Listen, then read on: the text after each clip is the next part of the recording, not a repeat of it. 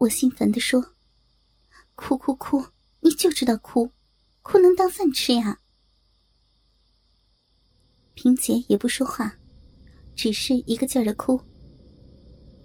我的心情更加糟糕了，撩开被子，冲着他嚷道：“哭什么哭呀？先受罪，干脆死了算了！我操，你还没完没了了你啊！”我肚子咕咕直叫，又听他这么哭，压抑在心里多日的怒火再也控制不住了，突然爆发出来。我冲着萍姐嚷道：“臭傻逼，哭！我让你哭！”我失控的抓起枕头对着萍姐乱打。萍姐一边求饶的叫着，一边闪躲。我更加不依，三下两下。就把他的衣服扒了下来，一边骑在他的身上，一边用力的抽着他的耳光，大骂道：“要不是你这个臭浪货勾引小飞，那他也不会跟海哥结仇，也就没这个事儿了。现在可倒好了，没片子拍了，没钱了，要饿死了！我打死你个臭浪货，臭婊子！我打死你！我真的是气疯了。”挨饿的滋味可不好受呀。萍姐反抗了一阵子，便停了下来，任凭我一个接一个的抽她的大嘴巴。我见她不说话了，更是来气儿，一大口唾沫啐到她的脸上，也不知道哪来的那么大的劲儿，左右开弓，一口气连抽了她二十几个大耳光，把萍姐打得直翻白眼儿。打完了，我也觉得眼冒金星，好悬没栽倒在床上。眼睛昏花之时，隐约间，我忽然看见两个白白胖胖的大馒头，在我的眼前直晃。那馒头上还点着红点儿呢。热气腾腾的大白馒头，发出香喷喷的味道。我舔舔嘴唇，一口咬下去。只听萍姐一声惨叫。原来，由于我饿得神志不清，错把萍姐的两个饱满的乳房当做了馒头。萍姐一叫，我马上神志清醒，急忙改咬为嘬。这一嘬不要紧，竟然嘬出了一口鲜嫩的奶。哎呀，竟然有奶！我急忙叼住萍姐的奶头。猛地吸吮，一口口的吃着奶，竟然吃了个半饱。萍姐见我吃她的奶，也顾不得脸上的疼痛了，一把把我按翻，撕开我的上衣，叼住我的一个乳头一阵猛吸，竟然也嘬出些许奶来。我们两个再也顾不得打架了，轮流的吃对方的奶，总算对付着。把今晚熬过去。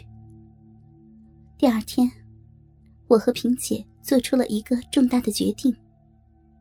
为了能够继续活下去，我们必须要挣钱。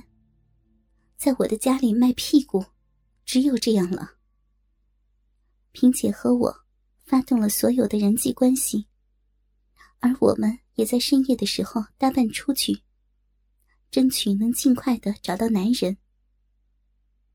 第一批来我家里的，竟然是一群高三的学生。是萍姐在深夜猫网吧的门口搭上的。这些有钱的逃学学生，出手挺大方。敲定的价钱是五个人，一千块钱可以随便操，而且可以在我们那里住一宿。晚上，我和萍姐轮流打扮。把我们最好的衣服拿出来穿上。学生们来了后，我在客厅里接待三个，萍姐在卧室里伺候另两个。一切都在有条不紊的进行着。客厅里，三个身体朝气蓬勃的年轻肉体，在我的指引下，分别高举双腿。我用小嘴叼着一根火热高挺的大鸡巴。两只小手分别攥着另外两根鸡巴猛撸，骚臭而高挺的粗大鸡巴，不时从中央的鸡巴头里分泌出黏糊糊的大量银液。我只好用小嘴儿一口口的把它们吃掉，因为可以任意胡来，所以年轻的男孩们怎么能放过我这绝色的骚浪娘们呢？在三个男孩的指挥下，我乖乖的跪在地上，为他们吮吸着屁眼。又黑又臭的屁眼，在我小嘴儿和舌尖的辛勤工作下，被舔得干干净净。男孩也在我变态的骚浪中，把他们的处男精分别射进了我的小嘴里，由我吃掉。卧室里不停的传出萍姐大声的浪叫声。我瞟了一眼，只见卧室里，萍姐已经和那两个男孩凑上了。他们用的是传统的双管齐下式。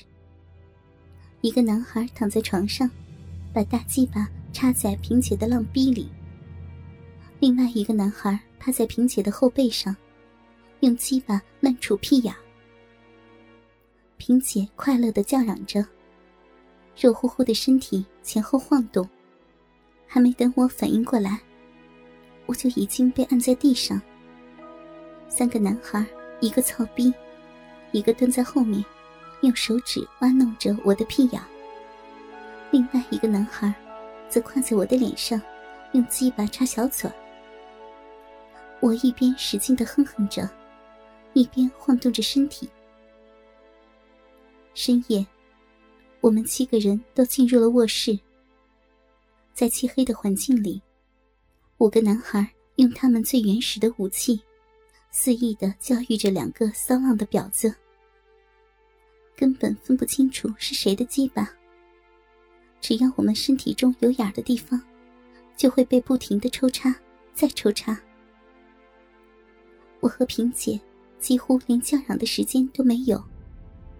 一根鸡巴刚抽出去，另一根鸡巴。就紧接着插了进来，屁眼里的鸡巴刚刚射精，小嘴里的鸡巴也紧跟着射了出来。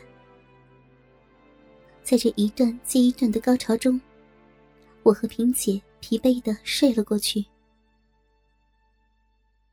从这个时候开始，我和萍姐做起了肉体买卖。转眼间过年了。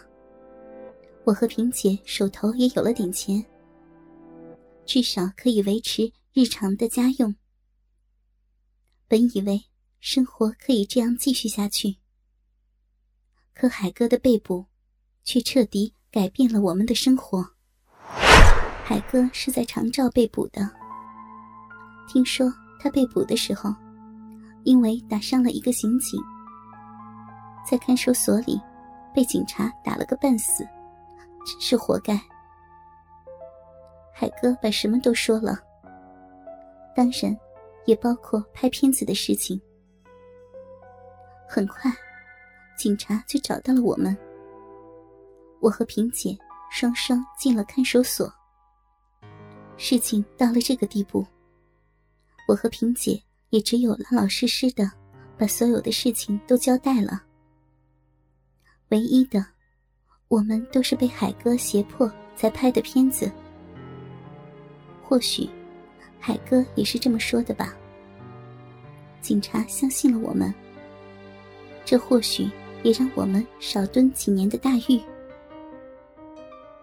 现在我总在想，如果当时小飞和海哥都没有事儿，或许我们也会有一天散开，各奔东西。也可能会进监狱，也可能不会。只是呀，可惜了我这副面容，就这么一天天的变老，变丑。